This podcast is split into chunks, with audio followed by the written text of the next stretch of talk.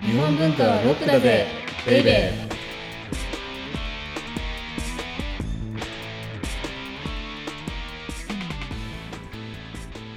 こんにちは先入観に支配された女サッチーですこんにちは、セバスチャン高木です。最近ね、はいまたハマっちゃったんですよ。 また はい今度は何でしょう今度はですね、はいピザ作り。ピザいいですねピザね、あの、はいきっかけがね、はいネットフリックス、まあなんかいつもネットフリックスがきっかけになってるようで、すごく恥ずかしいような気もするんです けど、あの、はいネットフリックスで、はいシェフズテーブルだったっけな。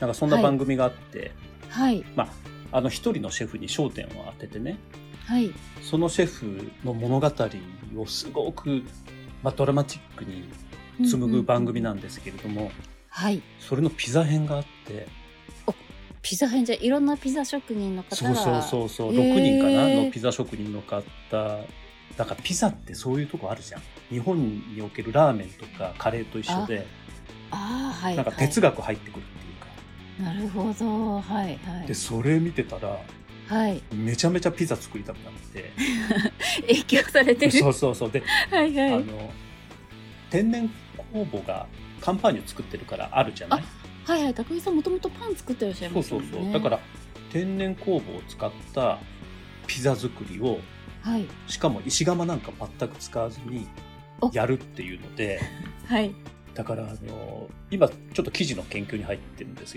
けど、はいあの冷蔵庫に入れない生地で、はいあのふわふわのこの生地を使っうんうんうてんなんとかうまく成形できないかなっていうふうに思いながらいるんですけれどもこれうーん焼くのがねはいあの魚焼きのグリルってあるじゃない、あはいはいありますねあれがやっぱり一番いいえー、なんかちょっと意外だなって感じであれ結局ははい石窯って400度あるんですよ。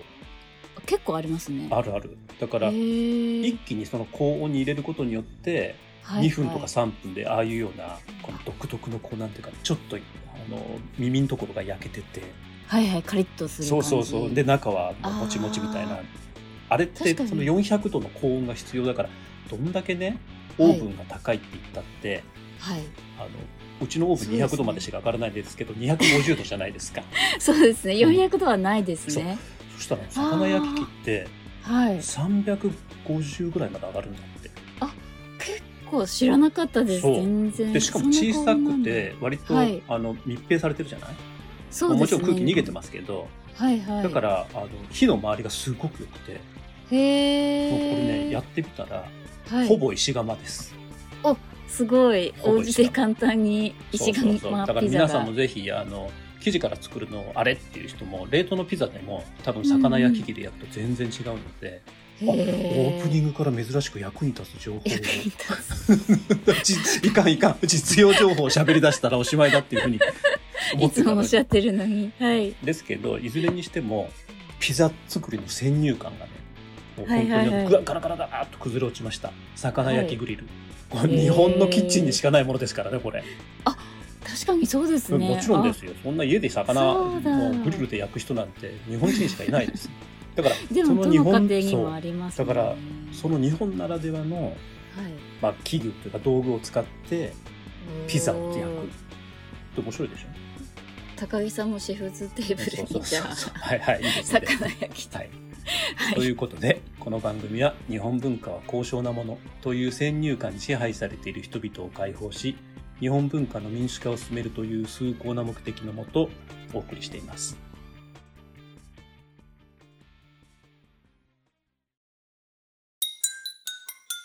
日本文化はロックだぜベイベー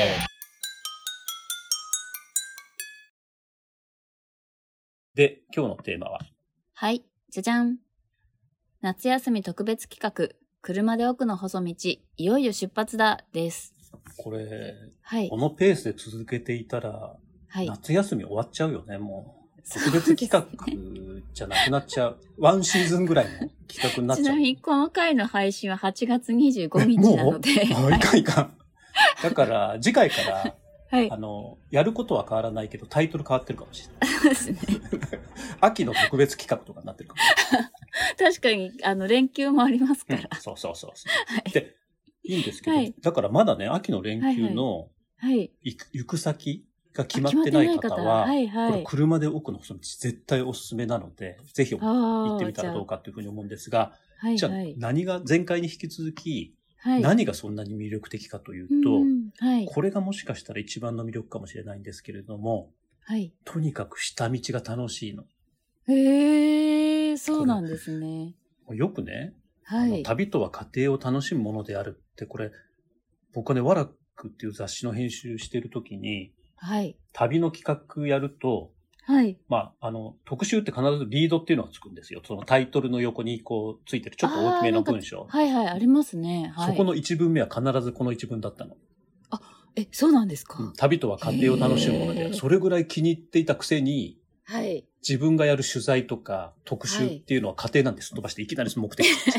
もう最低です。もう最低。本当でも今回の旅ではじゃあそれを楽しめたということですか、そうなの本当にねね。あはい。の、前回も言いましたけれども、基本的には旧街道を探して、うんうん、で、旧街道沿いに、を走っていったんですけれども、はい。ギリギリ面影が感じられる。あ、それは宿場町の雰囲気残ってるなとかそういう感じってことですかはいなんとか場所が歩いたのはいをギリギリイメージできるぐらいのものが残ってる。へえ。本当にギリギリですよ。。はい。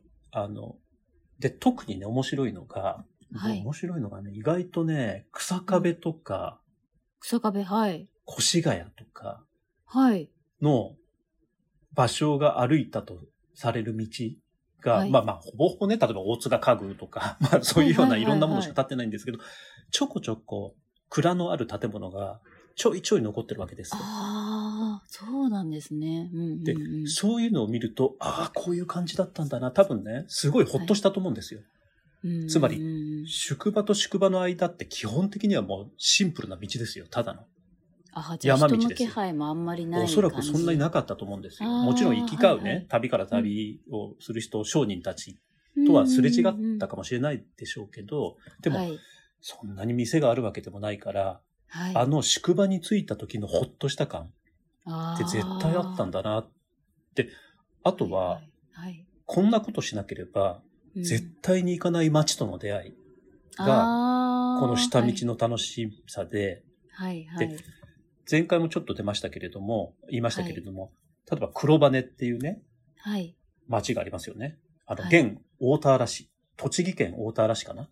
へえ、はい。うん、この市町村合併って本当に良くないよね。突然、なんていうか、物もそ薄うくか、なりもますとけもど。とは黒羽っていう名前だ多ったけ分ど。黒羽町とか、黒羽の村なのかあーはいはいはいよくわかんないですけど、多分、はいはい。そういうような地名が今、大田原市になっちゃってるので、なるほど。これそうなる残とっていんだ。ね、はい。なんか、黒羽って、もちろん黒羽って、あの、向こうに行くと出ますよ。はい。だけど、大田原市で止まっちゃうじゃないですか、大体。そうですね、確かに。だはっいて甲子園だって、例えば見てみてくださいよ。今やってる。もうこれ配信の時は終わっちゃってるけど、栃木県大田原市のそ黒う羽ですね高校みたいになっちゃうわけで。はいはい、そうですね。だからね、そうするとね、地名ってすごい重要なんだなと思った。うん、だって、奥の細道で場所が辿った町はい。が、はいと地名が一緒に出てきたら、それだけで感動するじゃない確かに、そうで,、ですね。もそれが行政区分からなくなろうとしているみたいなるほど。な。ですけど、まあ、いやいや、物申して終わっちゃうから。そう ですね。はい。でも、そういうところに確かに奥の細道に沿っていこうって思わないとだいって、かない。誰が黒羽に行くのよっていう話じゃないって いうか知らなかったです、多分。そうですよね。あの、正直、はいすいません。私もあの、なんとなくは聞いたことあったんですけど、それだけでした。はい。そうですよね。だでから、うん、だから、すいあません。ど、ういぞやいやいや どうぞ、すいません。いや、なので、なんか下道確かに、そういうところは、だってさ、こう、はい、あの、変な話ですけど、はい、草加とか、はい、はい、草壁とか越谷、はい。わざわざ行かなくないですか東京から。住んでる方がいるし、行くけど。うんそうですね。だし、あの、電車でもうそこまでやっぱ行けちゃうじゃないですか。行くね東京に住んでたら。うだんうんからその家庭は確かに楽しめないなと思って。そうなんですよね。草壁行こうって、春日部行こうとかなっても、春日部駅に着いちゃうから、そうだよね。その高木さんがさっきおっしゃった、その、あ、着いたみたいな、こう、感動というか、そういうのってないなあとと思いねま、す。駅からちょっと離れたところにある寺とか神社がいいわけですよ。それってあー街道沿いにあるからね。なるほど。あ、そういうのもわか今るんっです、ね。て街中って、はい。その、再開発するので、はい。旧市街からちょっと離れたところに、それこそ春日壁とか越谷みたいなペットタウンを作るじゃない、はははうん、そうですそね。うすると当時の面影を感じるには、わざわざ旧市街のその街道沿いのところに行かないと感じられないけど、おーはい。そういうのがね、下町はすごく楽しい。ごめんなさい、下道はすごく楽しい。へえー、面白そう。いいでですね。はい。あとですね、はい。もう一つ気づいたことがあって、はい。これ、奥の細道って、ものすごい祈りの旅なんだなと思いました。祈りの旅。うんはい、だからねどうどういう。あ、の、まあ、し宿場町っていうか、町に着くじゃないはい。で、その場所が何日か滞在したと。はい。で、どこ行ったのかなっていうふうに、その町々で足跡をたどると、はい。大概寺とか神社なんですよ。へえー。まあで。も、確かにそうですよね。今みたいにアミューズメントパークとかあるわけじゃないじゃないそうですね。はい。そうする確とかに、文化の発信地としての寺とか神社の重要性、はいはい、あるいはエンターイテイメント、旅を仮にエンターテイメントだと考えたときに、ント。はい。寺とか神社ってすごくて、はい。しかもそもそも奥の曽道って、芭蕉が憧れた西行っていう歌人のはい。はい。 500回忌に当たる年なんですよ。あーですからそもそも祈りだその年に出発したんですね。はいはい。で、あと、松尾芭蕉って、はい。義経とかはい。木曽義仲みたいな、はい。破れ去ったものへの共感が強い、へーめちゃめちゃ強いんですよ。へえ、じゃあその人をた訪ねてじゃないですけど、その方をその人そうそうそうそう足跡を訪ねるみたいだなから特に義経ですよね。あのへ、え。道のくっていうと、はい。ほら、義経が追われ、頼朝に追われて、こう逃げ回った道じゃない。はいはい。だから、各地各地にね、そういうような足跡が残ってるわけ。あ、残ってんですね。でへえそこに必ず行ってるわけ。へえ。だから、そう考えると、はい。あともう一つあって、はい。道のくって歌枕の方向なんですよね。あであ。しやっぱりこれだ松け、島とか。そうそうそう、東の国への憧れっていうのが、はい。あんな平安時代のね、うんうんうんうん今日の人々にあったんだなっていうのを感じるわけ。へえ。で、そう考えると、このはい奥の細道って、はい一言で言うと祈りの旅であって、はい。その祈りの対象っていうのは何かというと、うんうんま西行への祈り、。うんうんうんあとは義経みたいなこの敗者への祈り。はい。で、そもそもがその寺とか神社っていう祈りのスポットですよね。で、そこを訪ねるう。んうんうん。なるほど。あともう一つは、その自分たちが憧れた歌人たちが脈々と繋いできた歌枕っていうものへの同型。はい。だからへーその4つ、がね、あはい、の、テーマだったんだなっていうのを実感しました。へえ。で、これもね、あの、はい今僕は実感っていうふうにあの言ってるはんいですはけい、れおっどしも、ゃいまこのすね。はい。実感するってすごく重要ですよね。おーいや、本当に、ああの、恥ずかしながら、奥の細道あんだけ、あの、偉そうに語っときながら、 何一つ実感してなかったなっていうのを気づきましたあね。ー確かになんか義経のそうんの敗者への共感とかも、読むだけだとちょっと多分わからなかったと思うんですけど、うんうん実際にその道たどったんだとか聞くと、そうなんあだ。そうなんだって今聞いて思いました。ああ、ここに立ったんだってね。はいはい。で、さらに面白白いのが、はい。下道の旅、奥の細道をたどりながら下道を旅すると、はい。で、そこに着くとね、読まれたところに着く、着いて、はい。その箇所の奥の細道を読むんですよ。はい。そこの場で。はいはい。こおうー産地直送じゃないですけど、 なんていうか、なんでしょうか、あの、いちご狩りとか、手持ちこうに立なっんてか桃狩りみたいな、奥の細道狩りみたいな感じ。 はいだから、これがすごく面白くて、 はいはい例えば、さっきから、まあ、日光、今回、ごめんなさい、日光実は行ってなくて、電車で奥の細道でやっちゃってるので、日光行ってないんですけど、はい。日光に行って、はいその日光について書かれた箇所、これまさに奥の細道狩りなんですよ。うーんで、これがめちゃめちゃ楽しいわけ。へーだって芭蕉が書いたこの地に自分は立ってるんだ、しかも下道下道たどってきてっていうようなこの感動って、はい。多分ね、あの、新幹線でビューンって行って、はい。で、あ、場所が行った、平泉だってビューンって行って、はいうんうんうんっていう風じゃ全く味わえない。そうですね。確かにそれは全然違いそうです。だから、奥の細道一冊で、はい。これ、しばらく楽しめるよ。ただって旅としては、あの、まだまだこれ半分も行ってないからね、僕は。5泊6日で。そうなんですねいや。いや、全然ですよ。でもメインはね、食べ、これから紹介しますけれども、食べ尽くしちゃったんですけど、はい。まあ、あの、これからは、その奥の細道を実際、場所が辿ったルートをわーっと行きますから、はいそ。の、今度は場所の足跡を辿るっていう旅がこれから楽しめるので、いいいんですけど、はいもうは本い。当に楽しかった。もう、もうすぐ行きたい。はい続き。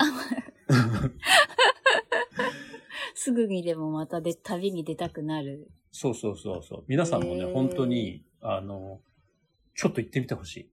えー、でもそんなに押すね、押されるとかでよほど充実したというか、いや、もしかしたら、あの、はい。僕も一応バックパッカーみたいなことやってたので、はいはい。割とそれこそ北アフリカとか、あの、はい行ってましたし、ヨーロッパずっと巡ってましたけど、はい。それよりも面白いかも。えー、すごい。というのがね、はい。前も言ったかもしれないんですけど、はい。ものすごく想像力が必要な旅なんですよ。つまり想像力、はい、場所が歩いた当時の風景なんて残ってないわけです。どこ行っても。はい。だからもう想像するしかないんですよ。おーでもわざわざ、そうそう、わざわざそこに行って想像する喜びっていう新しい旅の楽しみを見つけたかもしれないなって。あ、確かになんか旅行っていうと、これを見に行くみたいな、はい、それね目的ちょがあっともったいりないよました。はい。なんか絶景を見るみたいな。あ、そうそうそうそうそうそうそう、なんか美味しいもん食べるとうんうか、 でもそうじゃない。必ず、はい、ありましたね。だからそこに立って、はい、で、奥の細道読んで、はい、で、場所が思った、あるいは場所が見た風景を想像して、はい。で、さらには場所もそういうことやってるじゃないはい例えば、その湯行柳っていう柳なんか行ったって、うんうんうんはいはい、当時の柳とは絶対違うわけですよ、その西行が読んだ見。たものとは、はい、でも場所はそこに行って感動するわけですよ。あ、ここに西行がいたんだっていう。はい。うんうんうんですからね、あの、この旅すると、はい。そういう二重のこうなんか入れ子構造の想像みたいな、うんうんうんうんが書き立てられて、あ、ここ奥の細道で書かれたところだ。で、奥の細道では場所が、あ、ここに西行がいたんだっていうふうに、うん想像してるんだっていう、このなんか複雑な、こう、なんかイマジネーションの、うんうんまあ、喜びみたいなものがうーん感じられて、なので、はいあの、本当におすすめです。はい。はい。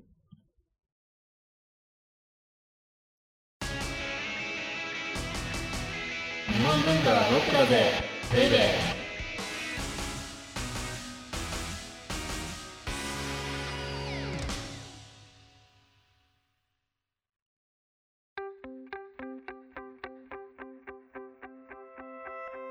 では、audiobook.jp をお聞きの皆様には、この後特典音声があります。ぜひ、最後まで聞いてください。じゃあ次回は、次回、いよいよ、いよいよいよいよですよいよいよ旅これ、日本の伝統にのっとってるんです。え、どういうことですか序盤が異様に長い。 あ、違うん序盤が異様に長い。で、あとはもうヒュッと。これもうあとは脳ヒュッ脳なんか見ててもそうじゃないですか。延あ々と序盤。序盤はいはいずーっとなので、ここからは、あの、う。はいき。ちんと実際の紹介をしていきたいと思います。はい。はい楽しみです。お相手はセバスチャン高木と先入観に支配された女、サッチーでした。